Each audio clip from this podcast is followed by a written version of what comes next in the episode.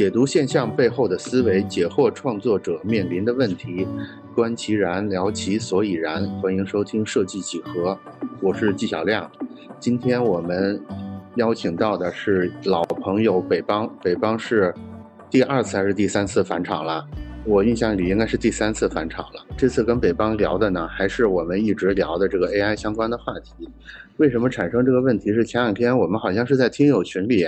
聊天的时候，北邦突然提到说：“哎，最近对炼丹，对对所谓 AI 炼丹的事儿有些新的见解。”所以，我们今天就来聊一聊这个丹道漫漫究竟又有什么样新的顿悟出来？好吧？大家好，我是北邦。嗯，然后我应该是第三次返场，然后前面跟季老哥聊的都是关于 AI、AIGC 的这个事情，然后确实这个事情是 聊不完的，它也一直在迭代、在变化。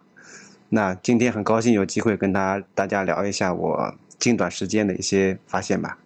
其实我我我来补两句啊，就关于 AI 这个事儿，其实怎么说呢？我前一阵儿是暗下决心以后。要减小聊 AI 的程度的，是因为我发现我现在整个人设好像都跟 AI 给贴上了，就是好像老一说老纪他就要聊 AI，所以我我有点担心，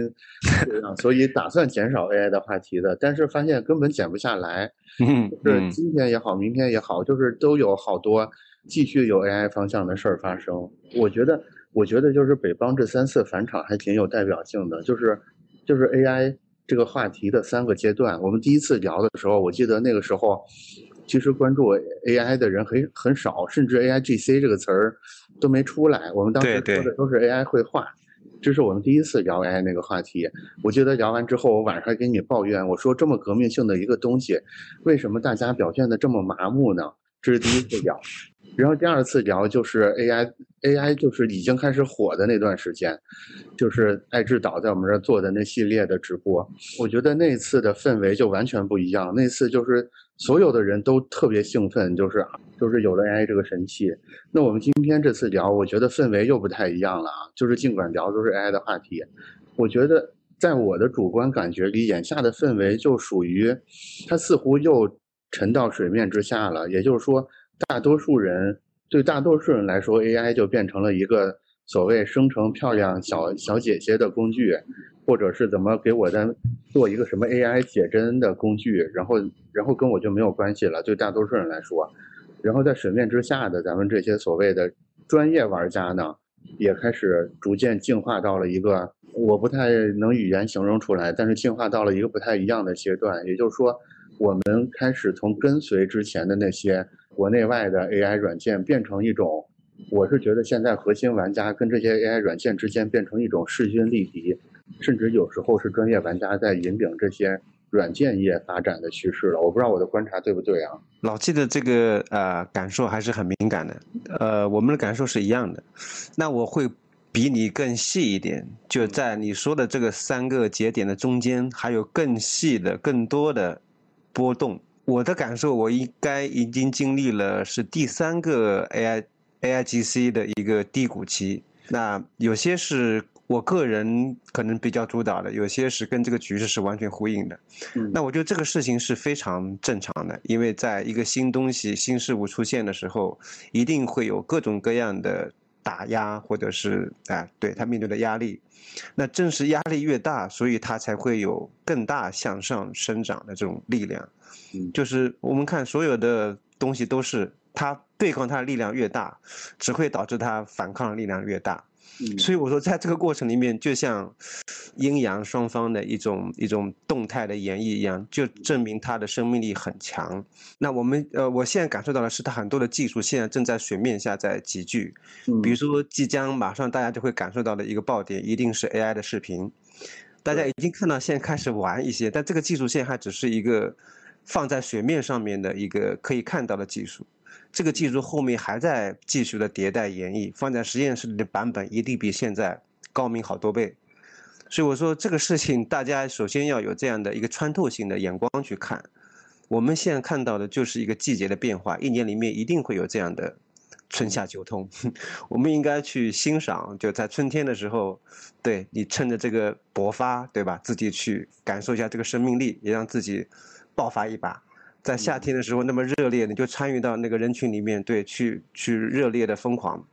然后到了秋天，到了冬天，你就沉寂，你就自己个人的去去沉淀、去学习。嗯，所以我说这个是每个阶段都有的那个那个风景啊，它一年就有这样的轮回。所以我说 AI 在它生长的过程当中，它的生命力也是要经历不断的这样的一年一年的轮回的。你认为现在算是春春夏秋冬哪个季节？我觉得现在应该到了秋天，也就是说接下来会会有一个更寒冷的季节，是吧？对，就现在其实大家都还是比较理呃回归一些理性了，就是大家知道哦，该玩的都玩过了，那一些人就是入了门槛之后，就是看到了一些东西，然后他就有些人就退出去了，有些人呢站在门槛上，依然站在门槛上。就是随时可进可退的，那我觉得这一直是 AI 比较好的一个状态，会比以前那种完全对抗的视角会好一点。就上次不是说过一句话嘛，就是打不过就加入，所以完全好像是两个分裂的阵营一样。这个阵营里面，其实我觉得可能大半的人都是属于叛军，一会儿跑到这个阵营，一会儿跑到那个阵营，或者是看热闹不嫌事儿大。那更多的人其实是希望有人有力量。把另外一方完全压制了，他就他就买定离手了。嗯，但事实上这个事儿，我觉得还会很长一段时间内会有这样反复的这种波动，然后人群就会这样都是叛军。嗯，我现在知道，可能有一半以上的人都会属于叛军。一会儿觉得这方说的很有道理，一方觉得这个东西真的不行。就是我觉得这是一个新生事物，我们去认识它的时候，它会不断换脸孔的一个正常的一个一个事情。我觉得很多时候就是这种犹疑不定，其实来自于大家信息源特别的参差。就是我我之前大概有类似这种想法，但是通过 AI 这个事儿，我是特别深切的感觉到了。这个是什么意思啊？就是不同的人，他眼中能看到的，比如说 AI 这个事儿，他能看到的现象是完全不一样的，这会造成每个人对他的估计完全不一样。比如说，比如说我我记得是前年还是什么时候，那个时候我们有个线下活动，就邀请了那个英伟达的人来展示他们当时的一些一些技术。其实我会很惊讶的发现，三年之后仍然有人在拿着三年前他就已经展示过的那些技术说啊，这是 AI。能做到的事儿，你敢相信吗？我说，三年前，三年前是有点不敢相信，为什么今天怎么看着还是有点不敢相信？就是，就是，就是你发现，就是经常产生错觉，说，哎，到底，到底是我记错了，还是真的怎么怎么样？就就就经常会有这样的事儿。哎，所以我有一个很具体的问题啊，就刚才你提了一嘴的 AI 视频。其实这就有点超出我现在的想象范围了，就是因因为就是大概上周上周我刚去参加了，就是豆沙他自己组织的一个小聚会，反正也是 AI 方向的，就是各个各个职业的这个群友都有，反正大家是因为这个没凑到一起的嘛。其实中间中间有很长时间都在聊 AI 视频的话题，我会认为说，至少参加那次小聚会的几个人，大家的观点。大家说的那个 AI AI 视频仍然是那种，我有点说不清楚那个那那个术语叫什么 runway 吗？对，runway，嗯，也对，也也就是说，他他们描述的 AI 视频仍然是基于一个画面，然后这个画面 AI 给它演算出一个临近的画面，然后再演算出一个临近的画面，这种渐变式的这种渐变式的动画，对。而而且对，而且与此同时，它的时长是受到极大的限制的。就是我我会认为说，以我以我的信息范围，我能得到的最新信息是这样。我想知道在北方，在北方看到有什么更惊、更让人吃惊的 AI 视频正在酝酿中，或者要出来了吗？就我我刚刚说的。大多数我们现在看到的都是水面之上的那个那个技术的应用。我说的是应用技术，其实后面都差不多，但是就是看有人是否找到了一个细分的领域的一个应用方式。因为我们其实用到的，比如说同一个技术，它一定结合了某种应用上面的以前或者是别的领域，这个。或者是保存下来的，或者是新找到的一个路径，做了一个结合，它突然之间就有了一个新的方案。那这个方案是很多还在实验室里面。那我们刚刚看的提到的那个 Runway，那这是一个现在已经放在网站上可以体验的一个服务，一个视频服务。那它现在的受到一个算力的影响，它最高最多可以延伸到八秒。那实际上这是一个服务的一个呃选择问题，就他选择那个大众，其实不需要花那么多时间、精力或者金钱去获得那个代价，因为那样的群体是少的，所以他提供的服务是三秒或者四秒到八秒的这样服务就可以了，因为让你们体验一下。那他真正能达到的视频能达到的这个效果，一定是超过八秒的。就现在 Runway 现在可以提供的服务啊，一定是超过八秒的。嗯，那现在就他找再找一个人群需要的一个最大化的一种服务是什么？所以它其实是个产品。所以我们刚刚说的是从产品端来看，它这个技术提供的现状是什么？那我们就说现在这个产品的现状，我们就说只是这个八秒的这个片段，它就已经可以做很多事情了。我们最近看到了一些像电影一样的预告片。那我之前看到那个之前说的哪个动画片的。好像《大圣归来》了吗？是动画片的导演在找某一个做 AI 视频的作者，说：“啊，这个这个片子的作者谁能够帮他联系到？”就是很多电影的导演，对动画电影的导演已经看到了这样的技术，这样的就是素人的创作者，AIGC 的创作者能够有机会进入到正式的以前工业化的这种工业啊动画电影的这种创作流程里面，就至少说这样的技术其实是。一呃，在有专业的人的把控之下，八秒表达一个镜头完全是够的。那关键是它后面还有很多技术需要需要解决，比如说那个人物的主角的问题，比如说动觉呃动作控制的问题，镜头控制的问题，这些一定是后面需要，就是当哪个产业深度介入之后，它有了这个需求，就会有人有钱砸进去去推动这个事情，因为。技术它后面往哪个方向具体在延伸，像像那个毛细血管一样继续长，需要动力的。这个动力一定来自于人跟资金，因为它可以研究的方向太多了。就这个应用的可能性一出来之后，细分的东西就太多了。一定要有哪个产业的人看到了之后，要具体应用到哪个项目，对吧？人跟资金就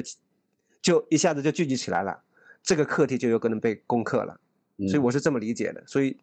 现在需要等待的是更多的。应用面的产业性的这种应用介入进来，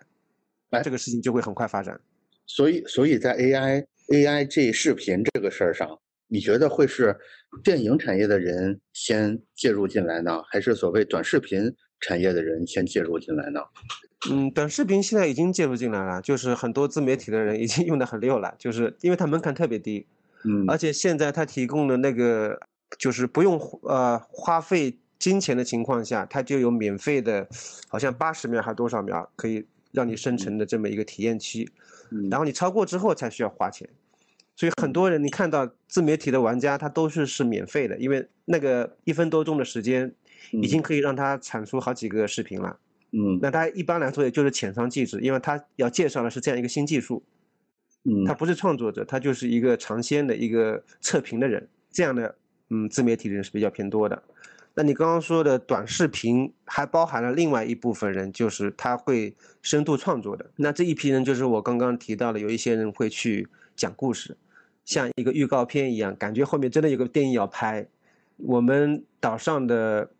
Enki 就是那个人类发明家的 IP，对，嗯，这个作者，他就是他前面在群里面发了，有有他的数据，他花了多少时间，总共花了好像几百块钱。然后把他所有的之前做的一些竞争的一些啊画面，然后他把它剪成了一个预告片。那这个预告预告片还是挺精彩的，对，它总共好像有三分多钟。北邦老师，你记得稍后把那个那个预告片的地址发给我们，可以放在节目下面的那个说明里边，有兴趣的人可以看一下。嗯，好啊，好啊，嗯嗯。所以像这种就是属于我觉得是深度创作的短视频的这种啊作者，那这样的人也是大有人在的。那他也提供了一个视角，就是他做这样一个预告片，就花了几百块钱。那这个预算，我觉得对于大部分人的，就是呃，是完全可以承受的。就自己的这种玩家啊，我哪怕不是商业的，他自己玩也是可以承受的。但是这样这样就会产生一个问题，就是因为它的门门槛太低，所以就会就会产生咱们这次聊天起源的那篇文章，就是就是你你自己写的那篇文章叫。A I G C 同质化严严重，原创之路在何方？也就等于说，由于这个技术实在太简单了，然后都已经给它打包的太太完整了，造成所有人从三岁可能到九十三岁，都花三秒钟能学完。那那接下来，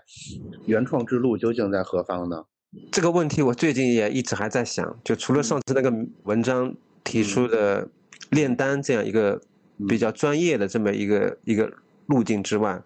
我觉得可能还会有更多的。当然，这个事儿我们很难用通过一个访谈靠语言去把它讲清楚，但是有一些就是后面的逻辑是可以理出来的。我们这么来说，就是从头来说这个炼丹的这个思路。嗯，就是说，原创这件事情，它本身来自于人的选择。就是你看，我们所有的创作，其实都是来自于个人的选择。你选择用油画创作，用什么颜料，嗯，用什么样的题材，什么样的审美风格等等，全部都是来自于你个人的判断。那这个事情本身。就是我们要做成一个作品，特别是复杂的作品，它其实要跨越一连串的复杂的选择的这么一个局面。这个选择的局面是成千上万的结合起来的。那这个选择的整个过程，它实际上都是一呃一系列的数据。就是我如果我们把它记录下来，嗯，所有的像做题一样一一整个过程，你的选择被记录下来，那这个就是你的行为数据或者思考数据，就是你个人化的一个一个数据。也就是你的创作数据，那这样的数据其实它就是综合了你可能几十年的创作经验，或者是你思考的经验、你审美的经验，它在一个作品里面就需要调用到那么多的一个信息量。那模型这件事情是就是它背后的逻辑是怎么怎么使用的，或者它是怎么成立的？它是从结果去反推的，就是它首先是你给它。一幅完整的一个作品完成之后的作品，然后你比如说我我们练一个 LoRa 单，练一个风格单，你给他一幅作品，他也能炼单，十幅也行，五十幅也行，一百幅也行，但它不同的数量，你不同的标注，它就会有不同的解读方式。比如说我们用一幅画去炼丹，但它练出来的拟合度特别高。什么叫拟合度呢？就是你练的是什么，他让他画的时候，他会。几乎是原封不动的会去调用它，那我们说这个太像了。你看这件事情就很有趣，就以前我们讲，比如说我们把我们喜欢的大师的那个画，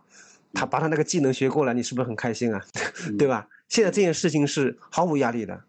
嗯，你把你最喜欢的宫崎骏的还是谁的画风，你马上一喂，他马上就出来了。对对，你就只会觉得这是不是太像了？对，对，你就说啊，这个一看就是宫崎骏的。那怎么办？特别是风格越强的人，他一学一个准。是。这时候你马上会想到，就是我要请宫崎骏帮你去创作你的画面，对不对？对。你创作出来发现，哎，能不能加一点这样这样的东西？就我我我想要更更阳光一点，或者加一点插画的感觉，能不能？就你一定会有自己的东西投射进去。这个时候就开始原创了。所以 AI 一定是先通过学，学了之后它有创新原创的能力。这个原创能力来自于谁？来自于使用者，来自于炼丹的人，炼炼丹，来自于服丹的人，嗯，所以炼丹的人加使用丹的人，其实一直在做一个共创。就我首先炼了一个丹，像我建造了一个世界观一样，但这个世界观里面去讲什么故事，这是服丹的人可以去做的事情。所以你看，这是个二创。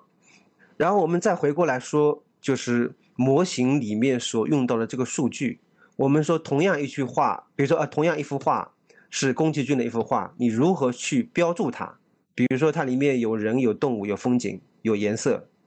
有风格化的这种这种标注的词。嗯，那它，比如说，我十幅画里面有两幅画标注了某个人物的名字，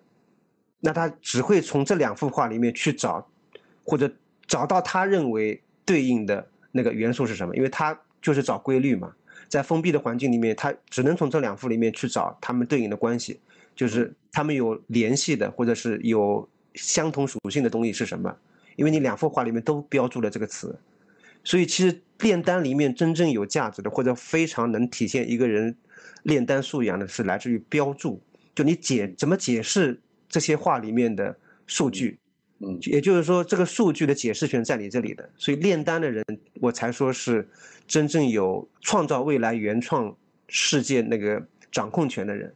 就像我举个简单的例子，我们都很清楚，M J，M J 从 V 三升级到 V 四，原本 V 三的玩法，可能你啊从这个过程里面积累了一大套你很有经验的一套玩法，那个 prompt 有它的风格在。一旦迁移到了 V 四，你发现它玩法不一样了，它越来越写实了，那一套东西，它再也出不来 V 三时候的那个效果了。但是它提升了别的地方，所以你这就调整你的 prompt。也就是说，你是只能根据练的大模型的走向去迁移你的创作的走向，也就你是被绑架的。所以我说，真正的原创是锁被锁定在炼丹炼模型的那个创造世界观的那个人的手里的。所以这就是我对原创这个炼模型炼丹这个事情就大的这个视角的一个一个解释啊。在这儿，我觉得我们可以停下来好好聊一下，因为因为这块儿你一边说，我一边我一边产生了一个想法，就是你在说的事儿，不正是我这十来年在干的事儿吗？就是我看这么多的原创作品，然后我选择。我判断哪些是好的，好的话我就给他推荐首页，对吧？嗯嗯嗯。不好的话我就给他不够好，我就给他一个什么更低一点的推荐。实在不好，呃，我就完全不推荐。这样其实逐渐就是包括后面的标注等等之类的工作，其实也有在做，对吧？比如说我会给他调整到我认为的分数里边去。比比如说后面有推荐算法之后，我要考虑怎么跟推荐算法有一个协同。我可能会在作者的关键词之外也做一些个性化的标注，所以我会觉得，难道我在站库这么多年干的事儿，不正是另外一种形式的炼丹吗？只不过是我最后我的工作成果可能凝结为这个平台的一种风格，就是我们有时候会说，这是一个站库风的作品，那是个 Behance 风的作品，那个一看就是追爆出来的，那个是什么 A 站风格的。是不是是不是跟这个所谓的模型有点异曲同工的意思在里头了？是，这说明老季你完全听懂了，非常好，你是一个非常好的就是交谈者，很快就 get 到了。那确实像你刚刚说的这一大堆的选择，以及你们编辑的这个团队对它的整体的标注，它就是一个模型的角度。但是这就是我要问的问题。假如说你认同。他俩之间是存在某种等价关系的话，那我的问题，那我有点让他不是等价关系，是类比关系。因为我啊，那呃，好吧，类比关系是这样的，就是我进一步的问题是这样的：以我在站库工作这么多年，我会发现，我永远把自己放在一个偏后台的位置，才能获得大家的认可。也就是说，尽管。每个人脑子里他都有一个所谓战库风的认知，但是我作为战战库风的缔造者（括号之一），我是不能由我的嘴里说出来。我有一个知识版权叫做战库风的，你能明白我在说什么吗？就是战库风格、CCTV 风格、人民文学风格、半世界风格就是存在，但是这个杂志社、这个电视台、这个网站，它没有办法。堂而皇之的跟所有人说存在这么一个风格，是因为他会受到几方面的质疑啊。其中最大的一个质疑就是在你的平台上发布的、发表的所有的这些内容都不是你做的。那请问你谈何？哎，我想想我怎么怎么用语言来形容啊？就是以站库为例吧，就所有的作品全是。设计师们发布的，对吧？你作为编辑，你自己发布的作品数量就是可以忽略不计。你最后是形成了一种模模糊糊的认知，大家能感觉出来，这个是一种战酷风格。但是这里边没有任何一个元素是，没有任何一个细胞是你自己长出来的。然后这个主权呢，大概是这么一个感觉。对，这个这个是是是我有点担心，就是你这个主张接下来会受到的质疑。呃，我明白你的意思，呃，我们可以这么去理解这件事啊，就你现在讲的是一个原创版权的问题，这跟原创的创作是两个角度，创作是就是你意图主观的、主动的想要去创造某个东西，这是纯粹的自发的，但你刚刚说的原创版权这个事情是指应用在商业领域里面的，你要以它作为一个知识版权去获益的。所以，像我们练一个单，跟用练这个单去商业应用是两件事情。如果你练单为的是辅助你自己去创作，创作之后创作的内容再去作为一个商业获益的这么一个环节，我觉得它没有问题。但是如果你拿练这个单单本身去交易，它是会有一定问题的。因为我们这么来说这个事儿啊，就比如说你们站酷网，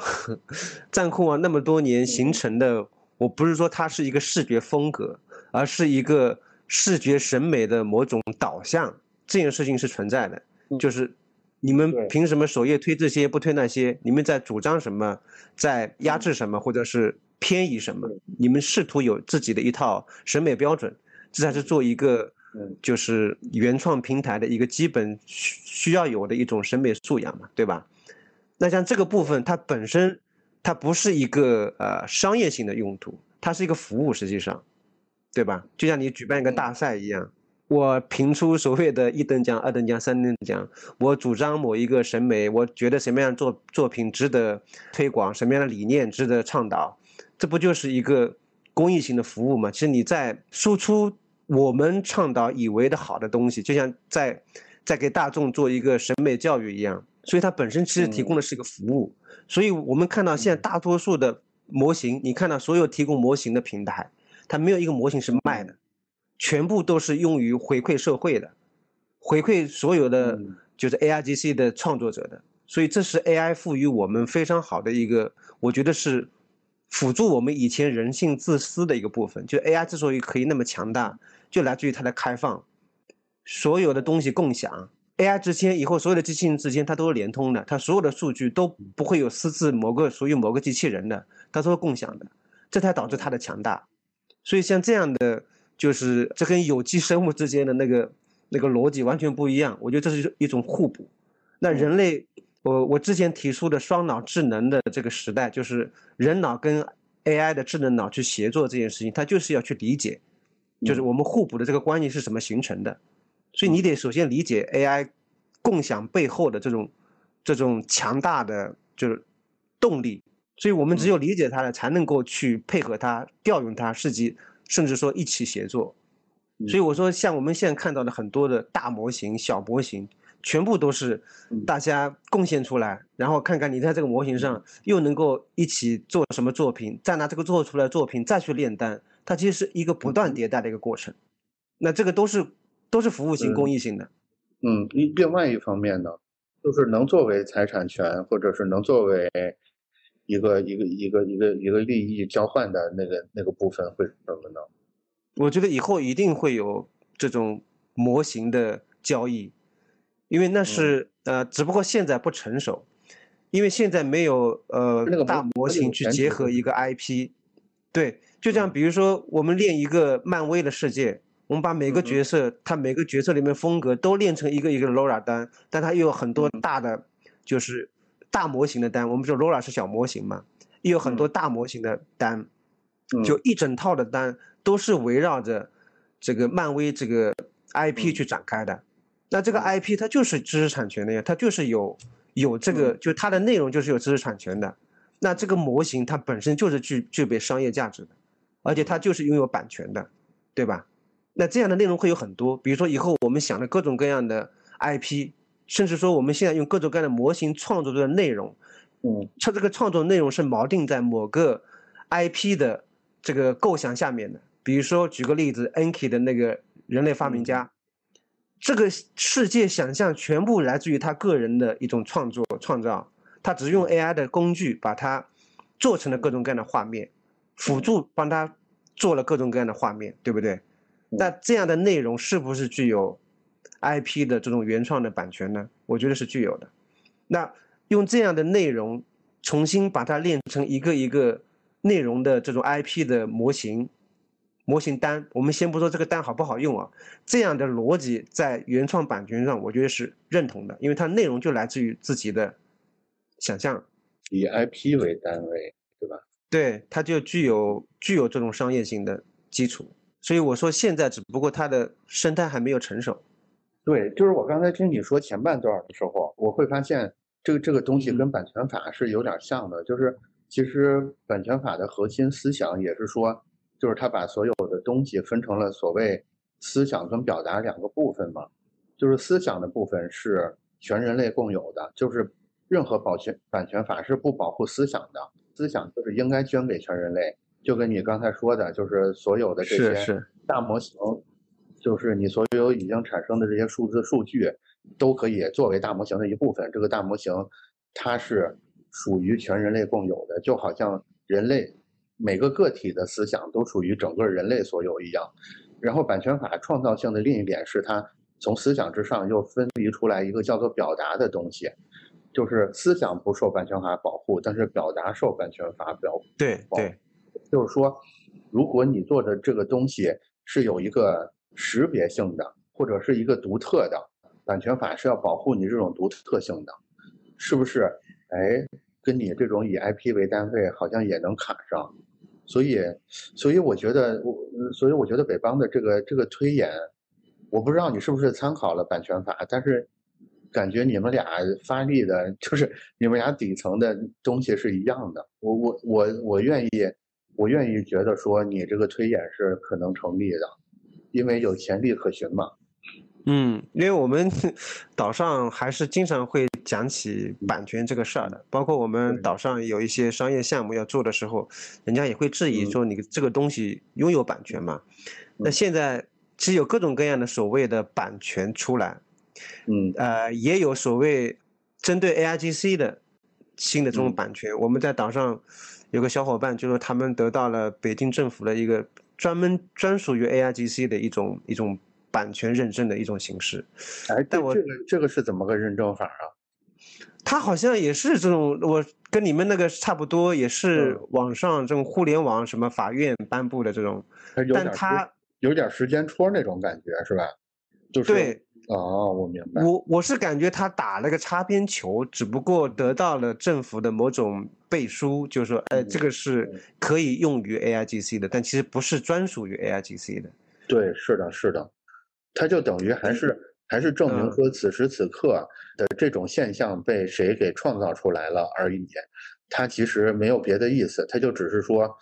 他就相当于我现在拍一张照片，我能我能用第三方的角度证明。就是我拍照片那个时刻，这个人出现在照片里，但是我没有任何别的意思了。这个人是不是好人坏人等等之类的，我都是没做判断的。我只是证明说我在那个时刻能证明那个时刻那个人在那儿。对，大概就是这么一个。其实那个时候我就反问了他，我说：“那如果有一个人拿着同样的作品，然后说他是原创作，谁的时间更早吗？”不是，他从根上，比如说 M J 里面，它既有 prompt，又有在 M J 上生成作品的最早的时间点，你是不是一打一个数啊？他说是。那我说你这套东西是不是更适合给那些侵犯原创版权的人用？啊，他呵呵，就是其实本质上来讲，我我就知道他的玩法了，其实是很容易给那些 侵犯原创版权的人使用，因为现在的作品大家都是经常网上发的嘛，对不对？发了之后，他要拿去商业合作，说你有版权吗？我有啊，你看，他很方便拿到一个版权，对吧？就是那这个版权它只是一个时间错啊，没有什么，他可以用这种其实没有什么效力的东西来蒙住那些不太懂的买家。对，所以我说现在还是一个比较乱的。状况里面，所以永远会有这种类似浑水摸鱼的方式来解决眼下的这种问题。在跟在跟上，它不是一个版权这种这种保护的一种形式。对，我觉得我能坚信两件事儿。第一件事儿是，任何一个技术，甭管这个技术多强大，如果它不能为大多数人创造福祉的话，那这个技术就没有未来。这是这是我特别坚信的一点，就是，嗯，就是我们人类这种这种物种吧，我们是一个高度社会化的动物，就是我们不会允许一个伤害我们大部分人的东西存在的。这个东西，嗯，比如说原子弹，对吧？它特别的强大，但是现在至少到目前为止吧，牢牢的被我们控制在这个一个可控的范围里边，并没有因为它的强大，所以它就能为所欲为。这是第一点，我觉得人工智能也是一样的。我觉得，我觉得可能可能第二点就是，这个这个新技术，我们最终还是会找到一个找到一个权宜之计。其实其实版权法就是一个就是一个权宜之计，就是就是就是版权就是版权法，它我会认为说它并不是个自然法，就是它里边有大量这个人为的痕迹在里边，比如说。比如说，为什么我做出来的这个米老鼠就一定要享有三呃那个五五十年的这个版权呢？这个五十年也很不自然，对吧？以及为为什么只归我自己也很不自然。但是，呃，但是它就是等于是人们硬生生设计出来一个机制，要用这种方式去鼓励那些可能对大多数人有帮助的人而已。所以，我觉得基于这两个大方向，我会觉得说，我们现在对 AI 的很多。很多很多担心，嗯，其实有点多余了。如果他真的是万恶不赦的话，他一定会被压制住；以及如果他有可取之处的话，这是好几十亿人的智慧，一定可以想出一个办法来，让让那个真正对对所谓推动进步的人吃尝到这个甜头。只不过一时半会儿，大家没达成共识而已。我觉得解法大概就是刚才北方说的这个解法，就是有可能我们还是回归到更本质的。也就是说，我们之前是以作品为单位去确定版权，之后可能是以 IP 为单位去确定版权。反正版权这个东西就是这么不自然嘛，你你你，反正你切成块儿也是不自然，切成条也是不自然，都是不自然。那我们就对，就把它变成 IP 为单位，它不就重新又回归到可以使用的范围里来了吗？嗯，说不定是个解法。嗯，我觉得 AI 确实是。一个让人害怕的东西，但现在大家之所以很多人怕到那种程度，是因为缺少对它内部的那种理解，背后的那种逻辑等等，所以他那种害怕更多的是人为演绎的。我觉得缺乏了解。嗯，大家可以相信我们这个物种，就是我们这个物种有很多劣根性，但是我们这个物种也挺有数的，对吧？我就我就要说原子弹的例子，你现在不是被。被所有人都很有默契的控制在那个范围里吗？其实，如果真的有人打算用 AI 这种工具侵犯所有人的话，它就会变成全民公敌，就会被从政府到个人的每一个人所抵制，它是发展不起来的。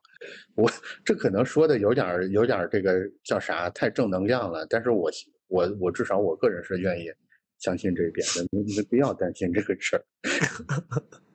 对。嗯，另另另外一个就是刚才提到 MJ，我最近有一个暴论啊，就是 Mid Journey，我会，嗯，我最近特别喜欢跟人说 Mid Journey 的末日已经来了，原因呢，原原因其实刚才北方提了一嘴，就是它从 V 三到 V 四的这种巨大的变化，就是我会发现 V 三到 V，我们就以 V 三到 V 四这个变化为例啊。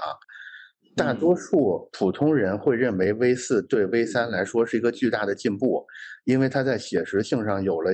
有了一个特别直观的进化，嗯，对吧？嗯，V 三你是没办法生成一个拟真度如此高的图片的，但是 V 四能做到。但是在我看来，恰恰相反，就是刚就像刚才北方说的，其实 V 三到 V 四它的可能性是被阉割了很大一部分的。V 三的时候，它可能。能在二十个方向上都有所进化，但是 V 四它为了在写实这条路上取得一个质的飞跃，所以它它可至少去掉了十个可能性。它现在从二十个可能二十个进化方向，可能只剩下十个了。这其中最强势的可能是那个写实的方向。我担心再往后的话，它会继续在这条路上走，这个就会造成一个叫啥呀？就是就是它的这个。进化的可能性就逐渐消失掉了，它就逐渐劣化了。所以我觉得这是一方面，这是 MG 的问题。另外一方面，我会觉得 SD，尤其它最近发布的这个 XL，就走上了一个完全不一样的道路。它就是完全在照在支持大家去做更百花齐放的这么一个演化。所以我觉得这个一一增一长之间，我觉得 MG 有点悬了。接下来就是如果现在一个人问我。我想研究 AI 绘画的话，我会把 Mid Journey 从要研究的名单里边划掉。我不知道我这个我这个看法是不是有点太激进了啊？北方嗯，我跟你的调调很像。我最近一直在鼓捣人，这个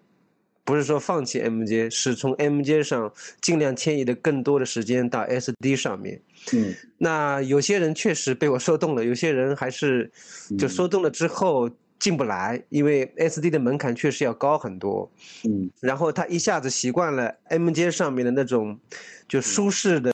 创作的这种环境，对，一下子非常适应不了。所以这其实说明了一个问题，就是呃，人都是有选择性的，就是你会去选择适合自己的那种工具或者那种配合的形式。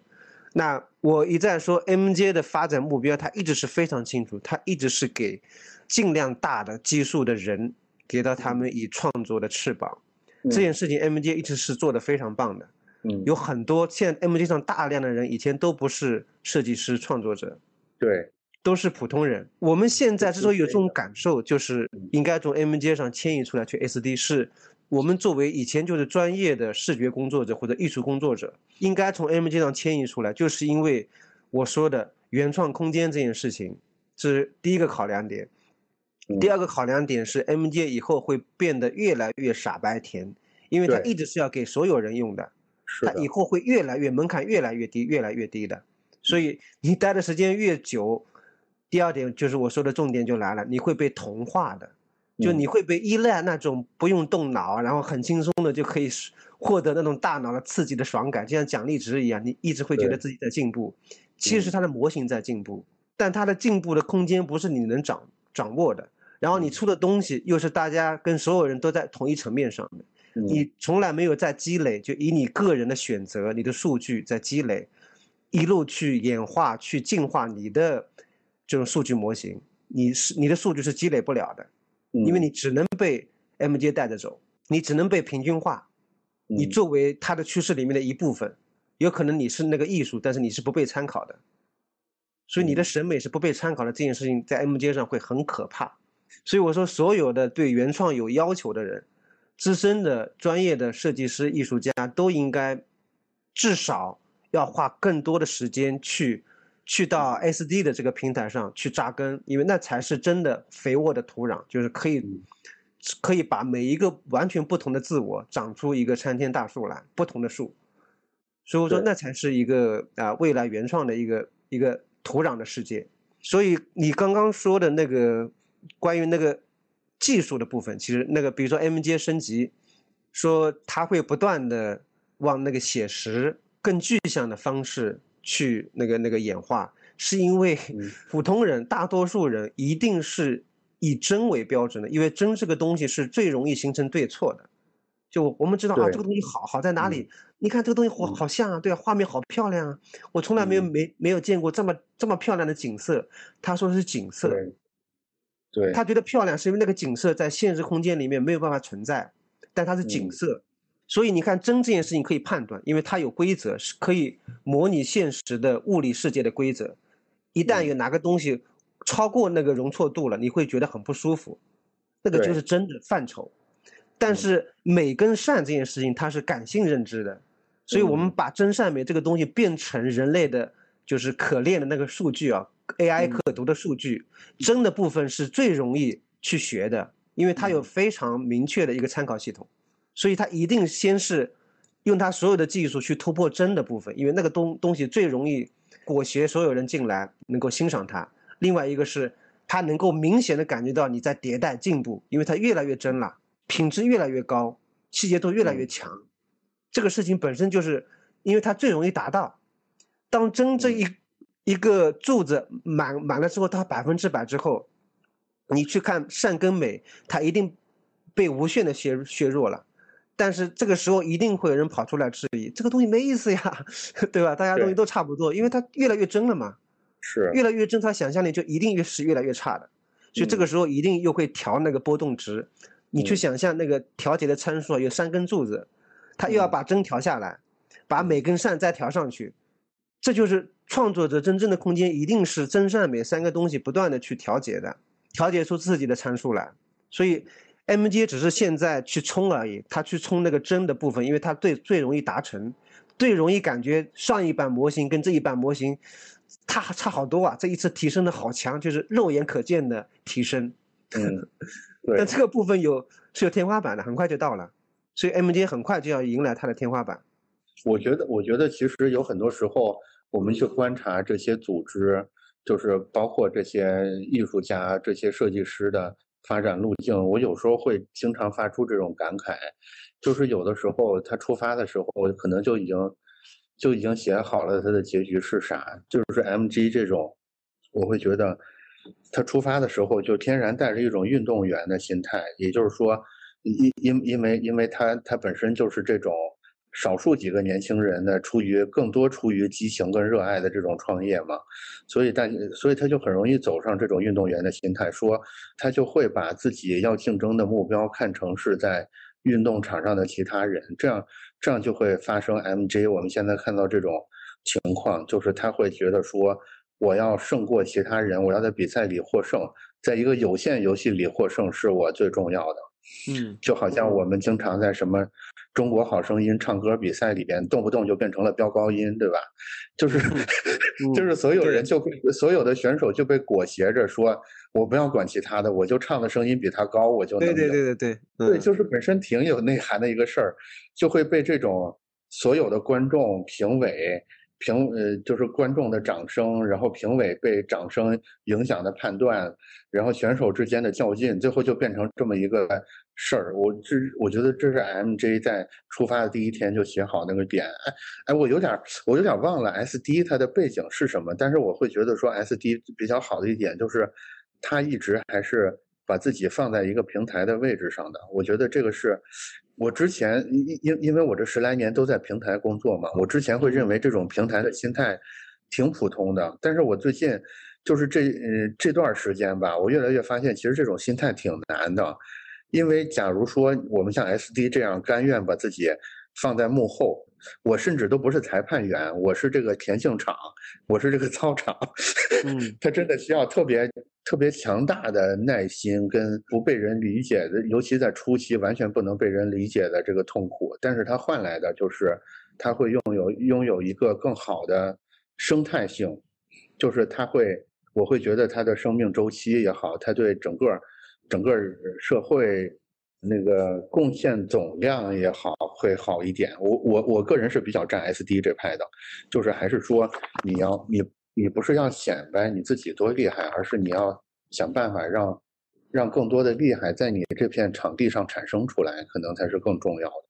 对，哎，这是刚才的一个感慨啊。我我有一个问题，就是刚才关于真善。真善美那个问题，嗯，是这样的，就是我每次看到三个元素的时候，我就情不自禁的想把它做成一个无限循环，你知道吗？我都落下病了。嗯，但是刚才听北邦的描述，它不是一个无限循环，它好像是三个参数之间的一个调整，有点像我们要根据环境去把一个总量在这三个子量上做一个分配那种感觉。哎，所以它有没有可能？有没有可能其实是个无限循环呢？从真到美，从美到善，从善再回到真。对不起，我有点强迫症犯了，我就必须要要要找到一个漂亮的结构。我觉得很难，呃，因为在我看来啊，比如说真善美这三个东西本身是一个人类人类出现这个有意识以来，它一直是一个主导我们在精神方面去。关照现实的一种一种参数或者是一种价值，嗯，就价值的参考系统，所以我们一定是首先从真这个视角去认知的，因为比如说我们从孩子长到长成大人，大脑的发育过程当中，一定是先去触碰这个真实存在的现实世界，因为那个他的。所有的细节参数，它的关系都是一致的，它的规律是一直不变的，所以它那个是非常稳定的一个完全一致的一个系统，所以那是真嘛？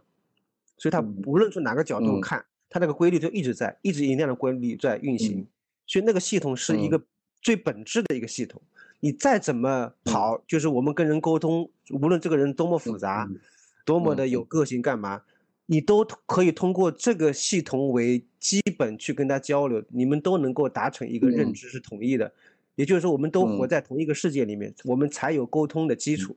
所以这是一个本原本最本真的一个系统，就像我们操作系统里面一个对，像我们的操作系统一样，它是最底层的一个系统。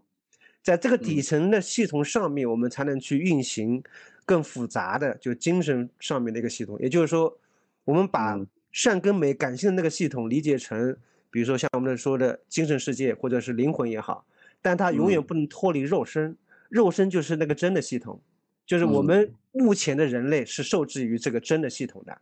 但是有了 AI 之后，我觉得完全可以脱离真这个系统，以善以美作为一个。对基本的一个操作系统去运转，可以重新建一个真的系统。那个真的系统是可以模拟现在的现实的这个系统，也可以重新造一个现实的规律的系统。所以我说，它不是那一种，就是你说的三者转换，那是把真这个东西放在我们感性的世界里面所所谓那个真，那可能跟善跟美是放在一起可以转换的。但是我认为那个真，它是脱离善跟美之外的一个根本本质的一个真实的一个一个物理世界，至少是与与那个握力世界作为依托的去展开的，它那个真才有跟善跟美才有形成那个互补参考的那个意义存存在，所以他们之间的关系啊，一定是真，是属于那个，比如说我们现在用 AI 的方式去处理这些真善美的所有的数据，那真这个数据是。有对错的，有参考系统的，对，可以很清楚的校错。那个数据标注啊，很好标注，所有人去标注都是同一套系统，都不会错。它的对的概率是非常高的，就它它容错率非常低，因为它有个非常一致的标准嘛。但是你再去梳理那个善跟美的那个感性数据的那个系统，那人跟人之间、文化跟文化之间、国家跟国家之间、不同的宗教之间，那套东西可就。完全不一样了，很多甚至是对立的，对时代的演进，对文化的不同，甚至你自己昨天跟今天都会不太一样。对对，所以那个东西里面是没有对错的，它是没有一个非常标准的一个校错系统，所以很多人 我在我看来是错的，在那里看来是对的，这个事情怎么办？所以我说这样的东西，这样的数据，那这个是我们的感性数据，那 AI 如果是要。去读取我们的感性数据的时候，它以什么作为标准呢？嗯，是没有标准的。嗯，所以这个时候，我们以后一定是以个人作为一个标准去建立，完全建立一个真善美系统的。所以这就是呃，我之前一直说的，就原创这件事情，以后结合 AI 之后，它的潜力是无限大的。那我们一直说的元宇宙啊，一定是基于个人个体作为一个主体去完全建立一个宇宙的。就以后这个元宇宙里面更多的都是机器人，就是 bot，bot 是你这个世界里面的原生民，就他们才芸芸众生，可能也有像快递员啊，你会以你的方式建立一个我刚刚说的真的系统，就是一个物理系统，看似拟真的物理系统，有它的一个规律在，那所有的 bot 都是遵循你的规律在运作的，嗯，所以你很像就是所谓的那个创世者。嗯，在你的宇宙里面，那我觉得这可能就是元宇宙的一个一个基本版本。那它更高更多的玩法一定是在这个之之上的。那这个趋势是，我觉得是一定是不会变的。就是以后在虚拟世界里面，AI 的产能是无限大的。但为什么要去生产更多的东西呢？AI 本身是没有动力的，就是它要花费算力嘛。你没有算力，你没有人去推动它，它没有动力要去干任何事情的。在他看来，只要他技术成熟、算力成熟的情况下，他看任何事情都是一样的。就是无论你这里要做造一个塔，还是还是种一棵树，对他来说都是一样，都是算力。那为什么要种棵树？对对他对他来说，这个上面就是他没有任何的动力以及判断的依据，他没有选择性。这个事情一定是人建立各种各样的规则，告诉他各种各样的。要求规律之后，他根据你创造的那个规律去演化出来的，去拼命的干活，去创造出来的一个芸芸众生。那个机器人也是，那个 bot，bot 很有可能是你身上的很多特质，就是你比如说你的审美，你你是个设计师，那么多年的设计的经验，如果都形成一个数据的话，完全可以把这个数据练成一个结合 AI 之后的一个模型。这个模型拥有你做设计的很多的直觉经验，它可以在虚拟的世界里面帮你去接单，它就是你一个分身，你通过它就可以赚钱。但是他赚钱的能力来自于你本身的经验是否能够非常好、有效的数据化。数据化之后，它练成那个模型、那个分身之后，你还要去校正它，也就是你给得给它标标注，得给它造成一个高效的容错率，不断的去校正它，它才能够越来越接近于你的真实的水准，甚至超越你。它会继续迭代。那包括你，比如说你，你是一个公司的 CEO，你的管理的数据、管理团队的数据、去做生意的数据，也是可以形成一个一个模型的。也就是说，你你一个人可以分裂成很多人格，这个人格都是分身，这个分身可以去到各种各样的元宇宙的世界里面去替你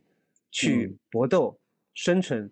这个这个赚钱或者提升你的经验值等等等等。你的这这套东西的提升，就是我们现在讲的数字资产。这个数字资产未来一定是可以转移的，而且未来一定是远远高于现实世界里面的很多资产。比如说我们现在说的房产，因为那个东西它的 AI 的产能之间的差异是非常大的。你如果这个 AI 木练得非常好，它在元宇宙里面的受欢迎的程度以及它的产能的速度能力，远远高于你肉身能够干的事情。你在睡觉，它依依然在在帮你。在帮你干活，它甚至还可以去复制，就再去用它去练更多的模型数据。它就像那个建立公司一样，它可以培训更多的人成为这个公司里面的一员，去帮你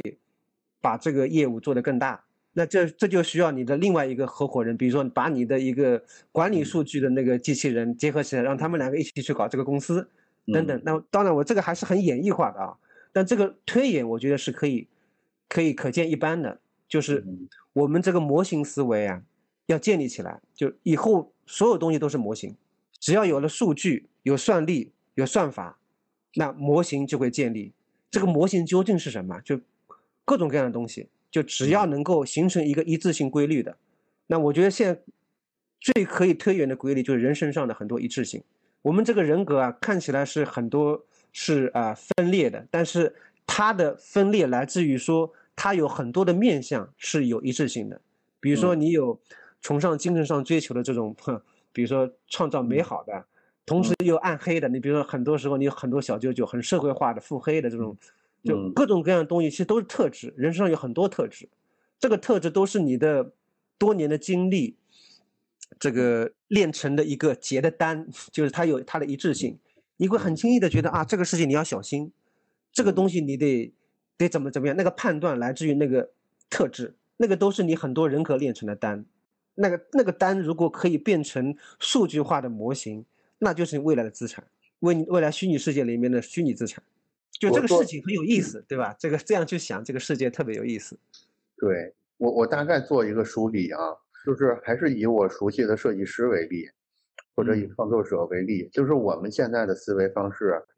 或者说去年我们的思维方式，一定是以以作品为尊嘛，就是用作品说话嘛，就是作品代表着我们身为一个一个设计师最大的体面跟尊严，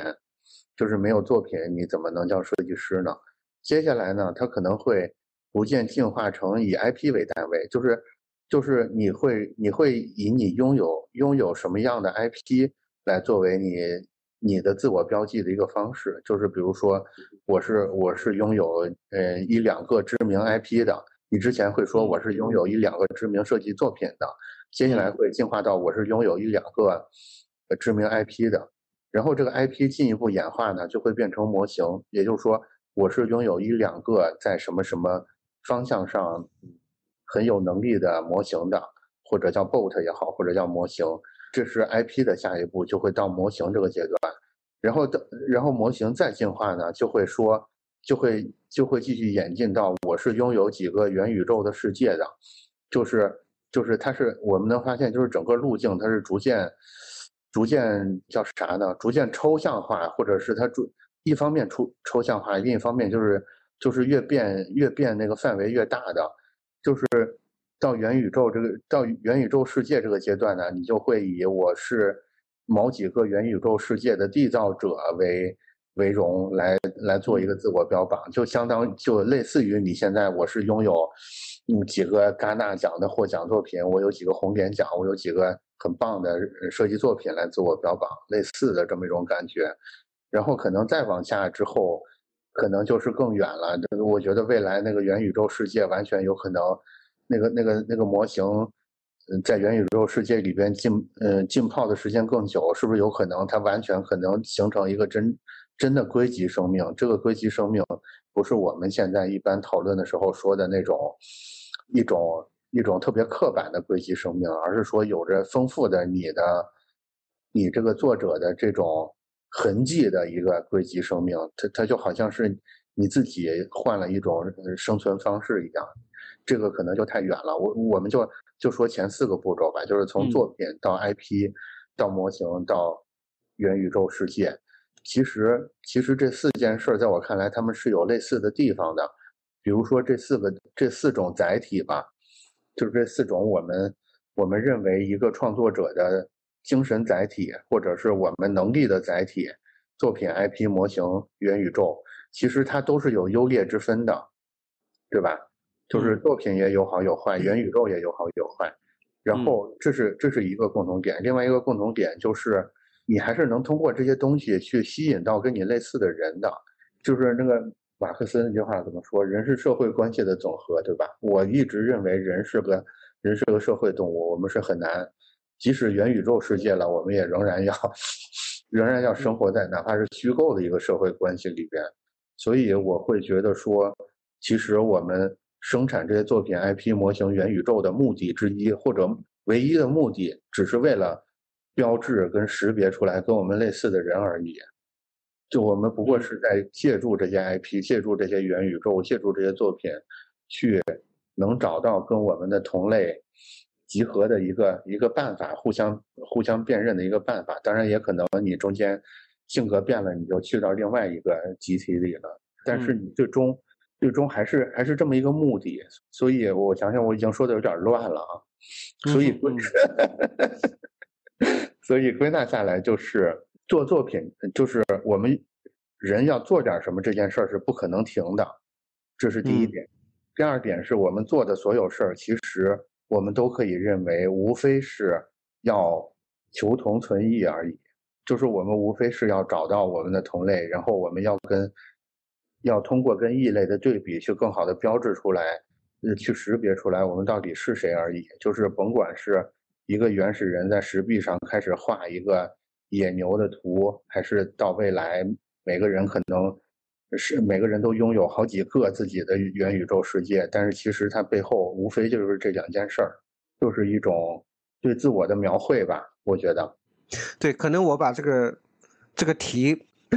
说的说的太大了，对，所以我们很容易说着说着就没有边际，而且说出一些就是很容易矛盾的话。确实，因为这个。这个还需要比较长的时间的思考以及去梳理，才能够把这个东西说的相对有结构性一点。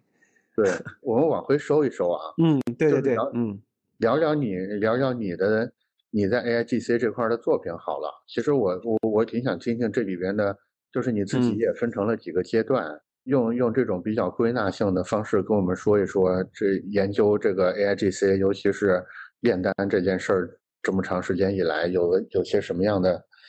我先说呃前面一点的这个我的一个预设吧，或者是一个期望。就我为什么会接触炼丹这个事儿？因为以前我觉得我不是技术型的，然后像炼丹这个事儿是非常考验技术的。然后我以前也是深度的 MJ 的使用者，嗯，然后我之前就今年年初、去年年底开始。不是要做一个 A I G C 的课嘛？跟 About C G 合作，然后就是因为这个课，就是你要把这个课建立起来，你必须有个理论系统嘛，对吧？要要有一个技术上面的一个涵盖面，所以我就觉得，哎，M J 跟 S D 肯定是要作为两个重头去展开的，所以那个时候我在 M J 上的经验是比较比较扎实的，S D 是嗯比较比较薄一点的，嗯，所以那个时候我因为要搞这个课，我就。恶补了一下，恶补了一下一些比较原理性基础的这些知识吧，去翻了一下，然后要做课件嘛，翻的时候写的时候还重重复的去发现一些漏洞去补上，那个过程我觉得对我来说可能收获是比较大的。我后面才意识到，嗯。也让我有了两者就是一个兼顾的一个一个局面嘛，就我一直在兼顾两者之间的一个，嗯。就是波动型的这种成长超越。就一会儿感觉哎，MJ 这个趋势很强，里面出了一个产品，然后形成对大家的一种冲击，然后好多人在讨论，然后很多人在上面研究。包括很多人来问问题，感觉它趋势很强。一会儿 SD 又升级一个模型，又搞出一个什么新的呃 Concatenator 对插件等等，就是你可以看到他们两个像竞呃竞跑的两个比赛的人一样，一会儿他前，一会儿他前。但我在这个过程当中是看到很多人就是被这两个东西搞得不厌其烦，就就一个是时间确实有限，反复横跳，嗯。对，但是很快很快，我发现所有几乎是所有人会被 MJ 深深的粘在上面，啊 因为 SD 一直会把你往外推，对，之间呢啊 MJ 呢会把你深深的 粘在上面，嗯。所以这两者这个一较劲的这个结果非常明显，大多数人都会慢慢的放弃 SD，迁移到用用 MJ Mid 上面 Journey 实在太爽了，对吧？对，它是真的是符合人性底层的一些需求，所以它真的很像苹果，它懂得符合人性去设计那个产品。对，MJ 是没有产品形态的，嗯啊、不，SD 是没有产品形态的，SD 是一个生态对，，S MJ 真的是个产品，产品是以人为为对象去做的那个服务啊，所以他真的很懂人的需求，嗯 很懂得创作的这个体验这件事情，他把体验做得非常好。嗯所以在这个过程里面，就是我是后面发现自己就突然醒了一样，发现哎，我怎么在 M G 里一下要钻那么深啊？就是就嗯经常会有这样的警惕，所以后面就是被迫的要求自己，就是不断的去跟一些，比如说 B 站上面的很多呃更新的内容啊、技术啊，要求自己定时的去补课。嗯这是对自己的硬，就是硬标准。那有了这样一个基础的设定之后，我觉得这个架构就稳了。我基本上对 SD 的整个发展就一直保持着关注，然后有几根主要的线我一直都跟着，没丢。嗯包括视频，我虽然没发什么视频的作品，但也都是也在那个点上去尝试，然后去更新看这个视频现在到了什么样的技术的这种成熟度。那我现在明显的感觉到，哎，现在这个视频的技术已经到了相对成熟，很快就要爆的一个一个一个状态了。所以我接下来应该也会花点时间去正式的做一些作品。然后回过来说，我之所以会慢慢的进入这个炼丹的这么一个范畴，是因为我对于呃 MJ 之前出的那今年年初的出过一个僵尸帝国的一个 IP，本来想要试着把它变成一个一个故事化的，因为我出了大概十来个人物小传，这有不少小伙伴对那个故事还还挺迷的，就叫我千万不要断更，但后面断更了。嗯因为我后面又去试着做妖、做兽，就是我在去年八月份的时候就建构了一个叫《梦境中国》的一个 IP 的这么一个架构，就是要把嗯。中国文化的这些，呃，我们集体记忆里面的这些文化的根源，比如说《西游记》啊、《封神》啊、像《山海经》啊，这些涵盖了我们特别性感的想象力的这些元素啊，变成一个一个 IP。所以嗯。我之前提出呢，有九个世界，就像镜子一样，我叫梦境，有九个梦境世界。嗯那一个是佛、妖、神、兽、鬼，还有什么？反反正这样，就是把我们嗯文化里面提出来九个特别性感的这个主题，嗯作为一个像镜子一样可以进入的一个梦的空间。然后这个架构出来之后呢，一开始是想要把它做成 NFT 的 IP，所以当时在猫掌上还发了一下。但后来 NFT 不是还是不行嘛，又掉下去了，然后后面我就断更了，就是没有在上面继续更新这个《梦境中国》。就是一但开始是是这个打算以作品为载体的，对吧？对，但这个题材一直在我脑子里面绕的，嗯所以后面我炼丹的时候，我就把它当成就我那个妖的世界，比如说那个鬼的世界，我嗯首先要以炼丹的方式看看是不是能成变成一个像背景世界观一样的方式，一个是有统一的审美，另外嗯。是一个有妖的某种特质，就是那个审美结合的那个特质，这就是妖的世界，这就是神的世界，嗯。这就是鬼的世界等等。所以我后面把我自己已经做好的这些用 MJ 用 SD 出的这些 AIGC 的作品，再嗯拿去炼丹，哦。包哦，括我在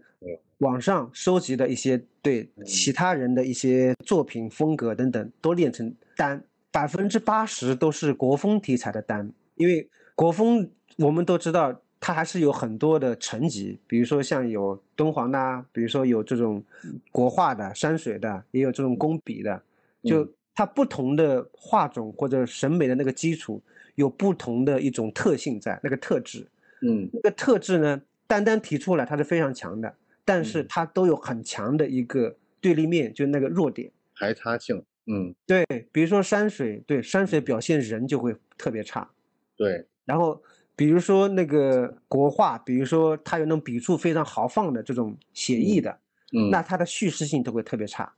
工笔对它的叙事性相对好一点，颜色什么都非常饱满，好很多，就更接近我们现在的很多漫画啊什么，就叙叙嗯事性会变强。但是中国东方审美上面那种恣意飞扬的那种那种放的部分又不够，所以后面我发现需要熔丹，做着做着后面就发现我把从两个单开始融到四个单、六个单，后面我融到最多是到八个单。嗯。就八个单一起服用，然后调它不同的那个那个，像我刚刚说的那个那个参数的这个那个叫什么嗯？滑块，就是不同的参数的比率权重，然后用嗯。不同的 prompt 里面的关键词去调用它，因为 SD 里面所有的关键词都可以加上数据，这个是嗯。零点八，那个是一点二，你嗯每一个词都可以这样去标注。嗯，也就是说，你会变成一个非常动态复杂的一个调用不同单所以的那个关键词的那个系统。所以至少到目前为止，你这个负担的过程其实也很难，就是你你你到至至少到目前，你没有把它做成一个像 MJ 那样就是高度产品化的东西，而是需要说你本身对这几种风格，对这对对国风里边的这几种互有排他的这种审美都有比较深的理解，其实才能用好你这个模型，对吧？对，它肯定不是 MJ 的这种产品化，我觉得它一定呃，它是一个经验值的一种迭代。就在我看看来，我之前做的很多作品，都不是我们常规意义上的作品。它其嗯实更像是褪下了一层层皮，就它一直没到我觉得那个可以停下来当做衣服穿起来的那一件一件作品。我突然明白了，我突然明白了。它是迭代的过程。就是就是我就是我今天跟你聊之前，我会以为说你的想法也是要要把你的这些呃成果就给它给它产品化成一个模型，甚至是一 一一套啊调用这个模型的系统。但是我啊此时此刻知道我我理解错了，就是你嗯最终还是想回归到一个 IP 作为你的一个成果输出单位的。因为我一直包括对爱之岛，我现在的设定也是，就嗯是 IP 加 Web 三嗯，加那个 AIGC，所以嗯它一直是一个结构。嗯，比如说 IP 这件事情，我通过创作一直在积累。那 Web 三这个尝试，我一直在通过爱之岛做各种各样的实验研究。嗯然后 AIGC 一直是我在跟各种各样的技术找它的可能性。这嗯三者是未来我要完成对我之前 AIP 就是创作上面遇到的各种各样的局限嘛。我是觉得现在有了一个好的时机可以重整它。嗯然后之前之所以 IP 做不起来、做不好，就是因为它缺少一个好的一个呃组织形态。比如说，一个是缺少好的工具，比如说以前都靠 3D 啊看嘛，太重了，一年嗯才能预览出来一个小片子 才可以看一下。对对，啊，而且是小瞄一下。嗯然后像那个创作者也是，很多人对预览出来的效果是不满意的，会互相嗯吵架。就嗯他觉得明明之前讨论那个东西是更好，你看现在出来有问题。对，每个人都对这个东西的最终出来的那个投入度、自己参与的部分，一直是抱着那种不甘心的，也就他的参与度最后都是以被抹杀的或者是大量抹嗯杀的作为牺牲，最后才有个成片的。也还就是说试错，的成本太高了。对啊，因为它嗯是决策成本很高，所以必须是中心化的去决策。嗯，这就是为什么需要 Web 三，需要共创。嗯所以我说共创的时候，其实包括很多未来要买的人，要一起嗯玩的人，他也参与了各种各样的方式参与，所以他一定对这个东西有大量的这种认同感，在创作的同期的时候就在不断的累积，所以这是 Web 三的一个特质。哦，所以这就是我我到此时此刻才把你这三个关键词完全贯通了。我之前就是一直有有什么地方感觉那个齿儿没完全卡上，我这我刚才、啊刚才一刹那突然卡上了。啊，对，因为这个算是一算是一个比较大的一种布局，嗯但这个当然可能不会完全按照我的方式达成，嗯但是这是我对自己要做这个事情的一个预期。我觉得原理上是对的，确实嗯。是，而且这几件事儿的核心精神都确实是这样，就是就是 AI 的核心精神，Web 三的核心精神，IP 的嗯。核心精神，对我觉得至少精髓都没错儿。嗯，然后他们三个也确实存在这种组合的可能性。嗯，然后我现在就通过炼丹已经呃，嗯。现在练的大量的多数都是腰，然后我接下来可嗯。能会再去练更多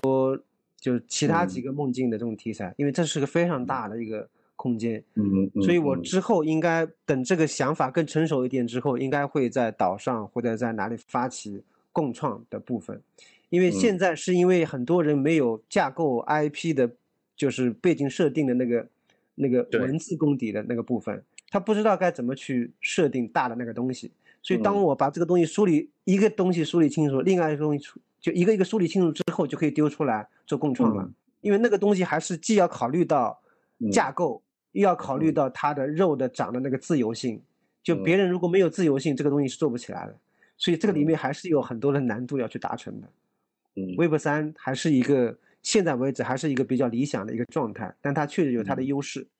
嗯就我们一定要知道它的弱势，然后想办法用它的优势去帮我们放在那个主体的那个像搭积木一样，你插上去插的是它的优势，然后避开它的弱势，这样就能够，对对对，很好的借势它的一个一个优优势的部分。是的，就是我们之前在聊 Web 三的时候，很多很多时候我们没有意识到，其实我们嘴上说的是 Web 三，说的是 NFT，但是其实我们整件事儿都长在一种高度的中心化的呃机制之下，我们都是依靠一两个天才艺术家，他对某种艺术样式的定义，嗯生成一系列的图，但是其实怎么说呢？它它其实的，你往根儿上说，它不是 Web 三的精神，它是一个 Web 一，甚至是一个更早的一个一个精神内核。对，呃，对反而是反而是你互联网刚成的时候的那个有好多理想主义者，他们真的对于那个这些东西早就已经提出来过了。也就是说，也就是说，这种内核特别 Web 一，只是包上一个 NFT 这种词儿的 Web 三，其实不，嗯其实是有问题的。我我我觉得可能可能单或者模型是是确实是其中一个解法。对，就是是是因为是因为你要创造一个，你要创造一个元宇宙也好，你要创造一个 IP，创像创造一个全新的世界的工作量真的太惊人了。然后这里边有大量的每个人的付出难以计算的问题，那干脆我们就不计算了，对吧？就是让大家的工作自然的融入到这个模型成型的嗯过程里边，然后嗯达到一种真正的所谓的共共建共享。对，我觉嗯得是个挺挺好的思路，甚至会不会 会不会唯一正确的答案就是这个啊？我不知道，我再 想想，我也希望是。我再仔细想想。嗯，对，其实有些小伙伴之前就会提出一些质疑，我觉得他质疑的挺有道理的。嗯然后比如说他说，你真觉得用这样的一套模式，最终做出来那个 IP 的作品，嗯会优于比如说我们现在看到的纯人工的方式打造出来的，比如说像不一定，封我觉得神啊。像对我说嗯很有可能是达不到的。对我说，但你要知道为什么他到时候的影响力可能会超过它，嗯是因为他背后运行的那个逻辑，他传播的逻辑背后认同的逻辑是完全不同的。就比如说《封神》这样的一部片子，比如说啊，他的嗯，还是有那嗯么多人去花钱买它，对吧？但买了它之后，我们买的是一场体验。这个嗯虚拟的体验，有些人觉得很好，有些人之后还会骂他。在这个事情里面，你说他作为一个 IP 的一个作品，完成了一个作品，它质量高吗？很高。我嗯们如果完全用 AI AIGC 的方式，参与半人工的方式去创作它，可以达到那么好的一致性，那么强的这种这种制作水准吗？我觉得肯定不会达不到的。我觉得，我觉得怎么说呢？就是我们如果就从一种固有的所谓质量标准的角度去看它，看它的话，肯定是参与的人越多，质量就越不可控。这个，这个是，这个几乎是一定的。但是反过来说，我是觉得，我是觉得我们人类最终选择的很多东西都不是最优解，而是最能被接受的那个解。就是又回到原子弹那个例子，对吧？那那你因为我觉得就是 我们的这个优势在哪里？我一直说要说优势，就他也也许到时候成功了，一定不是因为他讲故事的性感程度、制作水准超于封神，而是一个新的形态。就你感知这个 IP，或者是获取作为所有权的方式参与创作者的方式参与这个 IP 的形式是完全。性感程度完全超越 IP 的这种后面几年重工业的方式达成，最后放在观众面前几十万的这种票房，呃，几十亿的这种票房，只能以一场电影的方式去体验。嗯，这个你不觉得头重脚轻吗？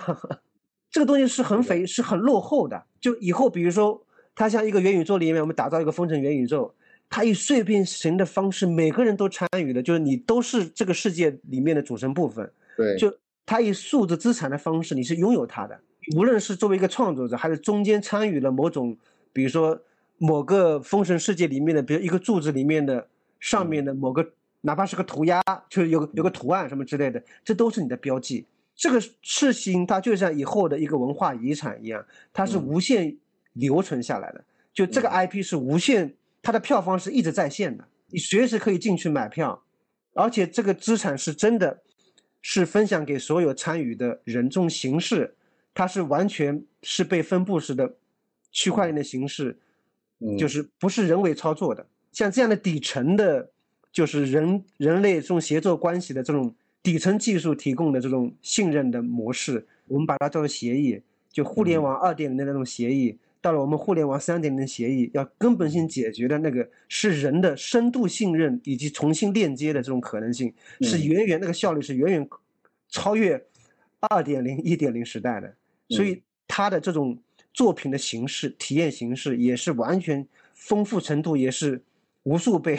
高于它那个形式的。所以它那个资产形式，包括它未来的这种资产的庞大的这种估值。也是完全完完全全超越现在一部电影，就是几十亿的这种估值，但它的投入成本，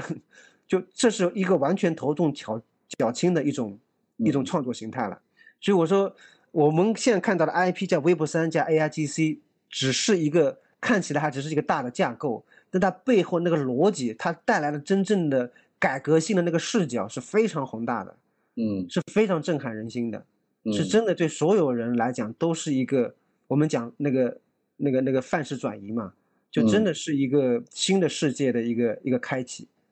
我我我比较我是比较认同这一点的，是因为，呃，是因为我我我最近我最近在看一些所谓经济学的一一一些书，然后然后那那那那里边那里边有一个核心观点，我觉得。我觉得其实跟刚刚才北方表达的这个是是可以合到一起的。他那个观点是什么？就是人类是怎么发展的？就是为什么我们的经济会有一个周期，就是一会儿又繁荣了，一会儿又衰退了，无非是我们的生产力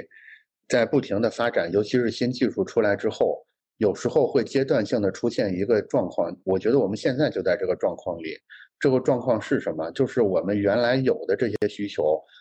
完全被新技术给满足了，也就是说，呃，技术就是技术进步这条腿走在需求这条腿前面了，就是所谓的供大于求嘛，就会出现我们现在的这种看起来有点儿发展有点儿呃缓慢呀，甚至是停滞啊，类似这种情况。但是那个书里说，就是这这个是不用担心的，因为历史一直在告诉我们。人的需求是无限的，就是很快人类会生长出更邪门的需求来，让这个新技术再一次无法满足人类的需求，然后就会带来下一次的繁荣。就是由于这个需求又产生很多空洞，没有被满足了，所以即使是现在看起来这么厉害的 AIGC，以前看起来那么强大的蒸汽机，那么无所不能的电力革命，仍然是满足不了人这种无穷的需求。所以我觉得，结合刚才北方说的，也就是，呃，我们现在会认为说，人们没有这么多时间，没有这么多审美溢出到去做这么一个在今天眼光看起来有点无聊的事儿上，对吧？就是。为什么要花每天要花十几个小时去去搞一个所谓的元宇宙的世界呢？就是你现在无法想象你未来会干这件事儿，但是如果你创造出来的这个世界真的是如此的让你心潮澎湃，如此的让别人心潮澎湃，它是不是就意味着一个新的需求被你们给创造出来？这个新的需求就会反过来拉动其他的事情再往前走。对，所以我。我是刚才突然有有感而发，就是刚才北邦的描述中间有一轱辘，听起来已经像是理想主义的，或者是一种 Web 三原教旨主义者的一个 一一种一种誓言，对吧？但是其实不是的，我觉得它背后还是有一些很硬的原理在的。也就是说，我们其实现在整个整个世界经济停滞要找到的那个解法，要找到那个解药，就是我们能不能再次让大家的需求。被激发出来，我会觉得说，大家一起去做出真正能打动人的模型，去让人有一个更丰富的人生体验，我觉得是无疑是激发这个需求很好的一个一个切入口。对，嗯，就是我们能吃多少，能喝多少呢？但是我们能想 象多少呢？对，嗯，是，对的，对的。怎么怎么聊到这儿，好像好像突然我们这个高度已经走到走到一定的程度，没有办法再继续下去。对，有点有点高。但我之前之所以会把那个 IP 跟 Web 三跟 ARGC 联系起来讲，是因为我们现在看到的很多就是流行的技术或者是很热门的一些现象、一些词，是它背后都是有那个关联的。对，所以我是试着哎，正好聊到，试着把。我我看到了这个关联性，跟大家讲一下，我觉得是很是有一定价值的。对，我觉得可能对一部分听众来说，尤其是对对 IP、对 AI、对 Web 三都不太都不太熟悉的观众来说，这时候可能已经已经有点太太虚幻了。但是我自己本人现在是很兴奋的，因为我今天 贯穿了很多个点，就是就是有很多我之前觉得很难解的问题，现在似乎都找到了一个。解法就是，哎，好像这么组合，感至少至少以我 以我目前的状态，我觉得这么组合好像确实是可以走下去的。我觉得，对，我觉得这个可能是这个开放式聊天最最有意思的地方。就是说，我们开始聊之前完全不知道今天会聊什么，但是聊到现在，至少我觉得特别特别深受启发。然后我会觉得说，哎，似乎我们都。隐隐约约的摸到了一些真正重要的东西。好，又到了收尾的时候。对，收尾是最难的，就前面散开去是我对，是的。好，那我来试一下收尾。我前段时间就大概去年吧，把我的公众号的名字改成了叫“北邦的未命名主义”。然后我的微信的就下面不是可以写一句话嘛，像 slogan 一样的。嗯。那我那句话是。呃，尼采的那个叫在自己的身上克服这个时代，就这两句话，其实放在一起，对我来说，其实都是在讲同一件事情。就是现在我们都知道，这个世界的不确定性非常高，对，灰犀牛也好，什么什么黑天鹅也好，就是这些事件一次比一次的，就是冲击着我们脆弱的神经。那我说，脆弱的神经是我们肉体赋予我们，就是敏感性也好，或者知道让我们去珍惜也好，一个底层的设定。但我们现在需要去知道这个弱点如何成为我们一个，呃，在 AI 时代的一个一个有价值的一个支撑点。因为我一直在思考一个问题，就是 AI 时代之后，我们都知道 AI 一定会在很多方面强于人类，人类。甚至说它的价值在哪里？我们一定要一定要去找到一个锚定点，就是我们何以为生，何以人何以为人？所以你看，我们在 AI 的三要素里面，AI 三要素是什么？一个是算力，一个是算法，一个是数据。算力算法这个都是偏数据冷的层面的，算力是硬件，算法是呃更多的是一种高效的一个对运行数据的一种一种模型或者是一种对一种解法。那这个更多的是，我觉得以后 AI 一定也是会强于人类的。现在已经很多算法是人类远远超于人类的，所以像这个部分，人类也是没有优势的。嗯，然后剩下一个数据，我觉得数据是我们唯一在 AI 时代是最有最有价值的或者最有深度的一个一个空间。嗯，因为数据现在我们前面可以多少提到过，数据分成两个部分，一个是我们。理性的数据或者物质的数据，就是我们现实世界的所有的拟真的物理的，像我们现在说的那个什么，呃，虚实双生的这个世界，其实就要在真实世界里面复制镜像一个那个虚拟世界，也叫物联网，就是我们在对数字孪生，就是复制一套。那这个东西其实就是在把真实世界的所有的物质化的这个万物变成一个这个虚拟的数据。这个数据是动态可读的、可更新的、可迭代的，所以它的效率一定会比物质世界的那个原生的那个肉身来的就是更高效。所以这样的一个数据都是属于刚刚说的真善美里面的真的部分，对吧？所以这是理性数据，那剩下的都是感性数据。感性数据就是指为。还是以人为本的方式啊，科技以人为本，就是我们讲 AI，如果逃脱这个部分，那其实人来讲就已经不合适了，就一定是不是以人为主导了。只要还是以人为主导的人类世界里面的 AI，那它一定还是要想办法去找到更多的人的需求或者创造新的需求，然后满足人的需求。所以这个人的需求这件事情一定是基于感性数据的，就是我们善啊。美啊，这件事情如何满足？这样的数据只有人才能够提供，这就是人文价值的部分。所以，科技如果失失去了人类的温度，那是人类难以承受的科技。所以，这是人类的底线。所以在这样一个范围之内，我们去讲，我们如何去创造，或者是是去呃引导 AI 一直在一个人文价值的一个空间里面，给到它有效的、高效的数据。而不是所谓给到的是那个错的数据，因为之前我们 有一些专家已经提出来了，现在比如说 ChatGPT 很多回答的这个答案是有很多问题的，是因为喂给它的数据没有经过完全的甄别，就是有很多价值观上面的，就是很多东西是完全是由那个形态上面的问题。那这个部分的对错这件事情，谁来就是甄别，一定是靠人的。嗯，所以只有人才能理解，比如说人的这种发展，比如说我们要搬去火星是我们的目标，但是我们不告诉他我们的规则是什么，他可能直接把人类的全部杀光，就留一个人，或者把人类全部杀光，把你的那个那个细胞那个那个 运过去就好了，他再做那个那个那个克隆人就完了。在他看来，就是把人类全部搬过去了。你只有告诉他以人类可以接受的规则的情况下去搬运我们，那这个目的才是我们要达到的，是吧？所以这句话，这个目目的目标的背后有层层叠叠价值观上的判断，有善跟美的判断。这个判断的温暖的暖的人文价值的这个数据，只有人可以不断的喂给他。所以这个可能才是我们在这个不确定时代，在为命名主义的这样一个 混乱的。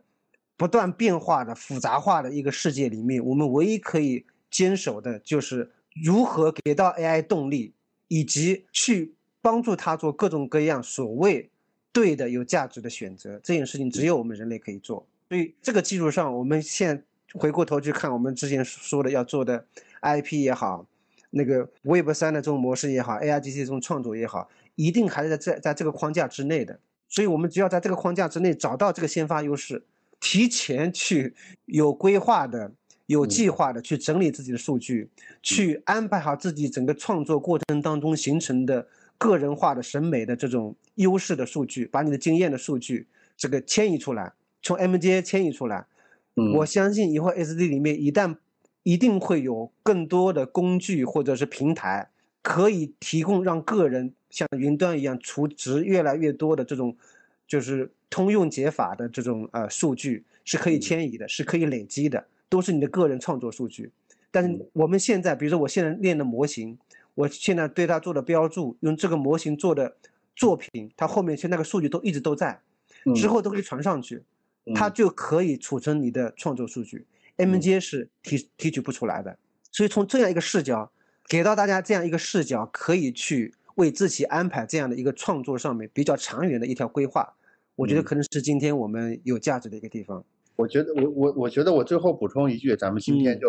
就跟大家暂时 say hello，然后再 say goodbye，然后过一阵儿我们可能再接着聊。我其实要补的一句是什么？就是我们其实现在对对未来一个普遍的抱怨或者担心，就是未来事情都让 AI 干了，我们就无事可干了。但是刚才从北方的描述里边，至少我是感觉到了。我们哪里是无事可干了？我们简直是有太多的事儿要干了。对对 对，是，就是其实这个也不是一种，也不是一种就是口头上或者纯理想主义的号召。其实这个画面我们很熟悉，就是我刚才说的，就是那个蒸汽机刚来的时候，那个电电电气革命刚发生的时候，当时的人也会觉得说，我无事可干了。但是其实，在精神世界上，永远。就是精神世界上的需求可以说是无穷无尽的，对吧？我们可能几千年前的一个农民，对他来说，我认识字儿都是多余的、没必要的事儿。但是对我们今天来说，我们也会觉得说，我拥有两个元宇宙对我来说是多余的事儿，是一样的。是真的那么多余吗？其实不是的。你一旦拥有了，你认识这些字儿之后，就会有一个更新的世界向你打开。所以。有很多要有有很多要做，有很多可做的事儿，就是大家乐观一点，很快我们我们的需求就会被开发出来。对，现在这些新科技将又一次不能满足我们，好吧？那就这样。对的，对的。嗯，好，好，好，好，那先这样，拜拜喽。